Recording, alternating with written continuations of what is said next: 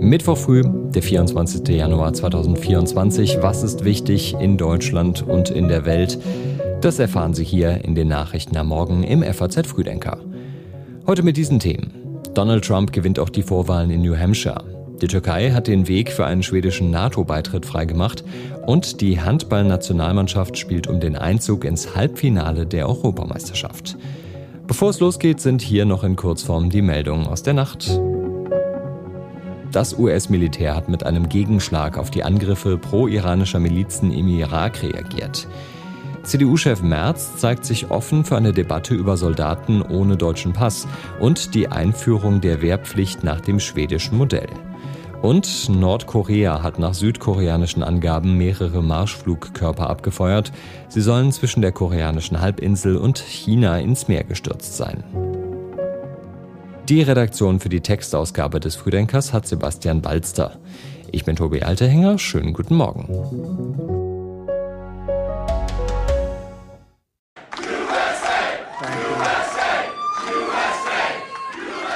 Well, I want to thank everybody. This is a fantastic state. This is a great, great state. Donald Trump hat also auch die zweiten Vorwahlen der Republikaner gewonnen und er hat sich schon feiern lassen, heute Nacht vor seinen Anhängern.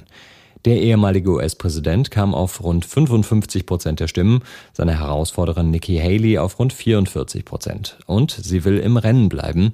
Das hat die frühere UN-Botschafterin in der Nacht gesagt. Man könne, so Haley, Joe Bidens Chaos nicht mit republikanischem Chaos beseitigen. Joe Biden selbst hat unterdessen einen symbolischen Sieg verbucht und die erste Vorwahl der Demokraten gewonnen, allerdings nur in einer sogenannten Einschreibekampagne. Denn wegen eines Streits in der Demokratischen Partei über den ersten Vorwahlstart stand Biden in New Hampshire gar nicht auf den Wahlzetteln. Den FAZ News-Ticker zur Vorwahl in New Hampshire können Sie nochmal nachlesen. Da gibt's dann auch die Ergebnisse im Detail und einen Link finden Sie in den Show Notes. Ich hoffe, dass es uns auch bald gelingt, dass Schweden NATO-Mitglied werden kann. Zwischen dieser Aussage und der Entscheidung von gestern Abend liegt immerhin etwa ein halbes Jahr. Im Juli hatte Olaf Scholz gesagt, er habe die Hoffnung, dass Schweden bald NATO-Mitglied werden kann. Jetzt ist ein wichtiger Schritt getan, denn die Türkei hat den Weg freigemacht. Das türkische Parlament hat am Dienstagabend die Aufnahme Schwedens in die NATO gebilligt. Mehr als vier Stunden ging die Debatte. 287 Abgeordnete hatten dafür gestimmt, 55 dagegen. Und schon heute könnte Präsident Erdogan den Vertrag zum Beitritt unterzeichnen. Schweden hatte wie Finnland als Reaktion auf den Einmarsch Russlands in die Ukraine einen Antrag auf NATO-Beitritt gestellt und damit seine Neutralität aufgegeben. Jetzt fehlt nur noch das Okay aus Ungarn. Der ungarische Ministerpräsident Viktor Orban hat gestern angekündigt, er habe den schwedischen Regierungschef zu Verhandlungen über den Beitritt eingeladen. Jede Erweiterung der NATO muss von allen Mitgliedern gebilligt werden. Seit heute früh läuft der neue Lokführerstreik bei der Deutschen Bahn.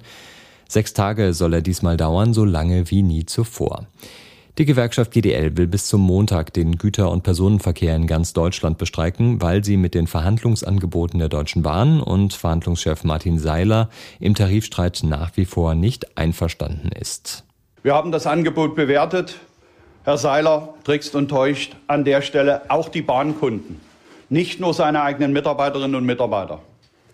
Klare Botschaft, das Angebot, die Stunde Wochenarbeitszeit abzusenken, steht in direkter Abhängigkeit zur Frage, ob genügend Personal an Bord ist. Ich mache es einfach. Wenn Herr Seiler, der einen Preis bekommen hat für Zehntausende Einstellungen, in den nächsten beiden Jahren niemanden einstellt, wird die Wochenarbeitszeit eben um Null gesenkt. Und das ist keine Verhandlungsgrundlage. Soweit GDL-Chef Klaus Wieselski. Für die Bahnkunden bedeutet das, es gibt wieder einen Notfahrplan. Die Zugbindung ist für alle Reisen aufgehoben. Sitzplatzreservierungen können storniert werden und die Züge, die fahren, die dürften deutlich voller werden. Private Bahnunternehmen sind von dem Streik nicht direkt betroffen. Wenn aber Fahrdienstleiter in Stellwerken streiken, dann fallen auch hier die Fahrten aus. Wegen des Streiks bei der GDL werden viele Pendler vermutlich mit dem Auto oder dem Bus statt mit der Bahn fahren. Auf den Straßen ist also mit dichtem Verkehr zu rechnen. Und auch in der Luft ist mehr los. Die Lufthansa will größere Flugzeuge auf innerdeutschen Strecken einsetzen, ihrer Tochtergesellschaft Eurowings zusätzliche Flüge zwischen Düsseldorf und Berlin anbieten. Auch in Argentinien streiken die Lokführer, aber nicht nur.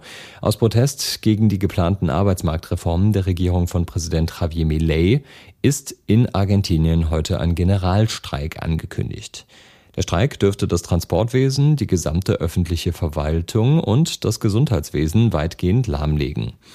Konkret richtet sich der Protest gegen ein von Millet unterzeichnetes Notstandsdekret mit Maßnahmen zur Deregulierung des Arbeits- und Immobilienmarktes und gegen ein großes Reformpaket, das die Regierung Ende Dezember dem Kongress vorgelegt hat. Es sieht die Ausrufung eines öffentlichen Notstands vor mit weitreichenden Befugnissen für die Regierung. Millet ist seit Dezember im Amt, verantwortlich für die katastrophale wirtschaftliche Lage des Landes mit fast 200 Prozent Inflation, macht er eine fehlgeleitete sozialistische Verarmungspolitik. Seine Mittel dagegen sind harte Sparmaßnahmen, Entbürokratisierung und Privatisierung sowie die Abwertung des Peso. Fahrerflucht könnte bald keine Straftat mehr sein, sondern nur noch eine Ordnungswidrigkeit. Und die Wartepflicht am Unfallort soll wegfallen. Sachschäden sollen in Zukunft online gemeldet werden dürfen. Das sind die Vorschläge von Bundesjustizminister Marco Buschmann für den Verkehrsgerichtstag in Goslar, der heute losgeht. Gute Idee? Man kann ja zum Beispiel das gar nicht bemerken, dass man irgendwo angestoßen ist und so weiter aus der Garage kommt oder Tiefgarage. Und dann ist man übel dran wegen Fahrerflucht. Das ist dann eigentlich auch nicht die richtige Bewertung für diesen Umstand. Ja, nee, wenn du da stehst mit dem Schaden, wie, wer kommt denn dafür auf? Sollte eigentlich durch die Polizei weiter aufgenommen werden, sonst kriege ich nachher Probleme mit der Versicherung. Oder, da habe ich schon Erfahrung mit. Das will ich nicht normal haben. Dann lieber die Polizei und dann alles ordentlich aufnehmen. In der Tat, Kritik kommt aus der Versicherungswirtschaft. Hier heißt es, es bestehe die Gefahr, dass weniger Unfälle gemeldet und Unfallopfer auf Schäden sitzen bleiben könnten. Und die neuen Regelungen würden es auch ermöglichen, einen Unfall bei einer Trunkenheitsfahrt zum Beispiel erst am nächsten Tag zu melden und damit den Pegel zu verschleiern. Der ADAC hat sich dem Minister angeschlossen. Entscheidend sei einzig und allein, dass der Geschädigte die nötigen Informationen zur Schadensregulierung erhalte. Nach Angaben des Kraftfahrtbundesamtes haben sich im Jahr 2022 Fahrer und Fahrerinnen in 32.000 Fällen unerlaubt vom Unfallort entfernt. Aktuell kann Fahrerflucht mit einer Freiheitsstrafe von bis zu drei Jahren oder einer Geldstrafe geahndet werden. Heute geht es ums Halbfinale für die deutschen Handballer bei der EM im eigenen Land und die Chancen stehen gut. Ein Sieg gegen Kroatien, dann ist Deutschland auf jeden Fall weiter und Deutschland kommt ja mit Rückenwind nach dem überzeugenden Spiel gegen Ungarn am Montag. Aber Trainer Alfred Gislason warnt. Wir sind auch nicht weiter. Es ist einfach so, wir müssen jetzt äh, die Kroaten schlagen. Die haben eine junge Mannschaft wie wir mit äh, einigen Weltklasse-Leuten, die sehr erfahren sind und unwahrscheinlich abgezockt sind. Und von daher ist äh, jetzt äh, Achtelfinale haben wir hinter uns geschafft. Und äh, Viertelfinale ist jetzt, äh, haben wir vor der Brust. Was den deutschen Handballern helfen könnte, ist die Tatsache, dass es für die Kroaten im Turnier um nichts mehr geht. Aufgrund des komplizierten Reglements wäre für Kroatien eine Niederlage möglicherweise sogar besser, um sich noch für die Olympischen Spiele zu qualifizieren. Wenn es Deutschland ins Halbfinale schafft, dann wartet am Freitag Weltmeister und Topfavorit Dänemark. Und wir schauen zum Abschluss noch an die Seehäfen Europas. Die bilden nämlich eine neue europäische Allianz gegen Drogenbanden. Wie das genau funktionieren soll, lesen Sie in der FAZ und wenn Sie mögen, dann sind wir morgen wieder für Sie da mit den Nachrichten des Tages im FAZ Frühdenker. Bis dahin verbleiben wir so.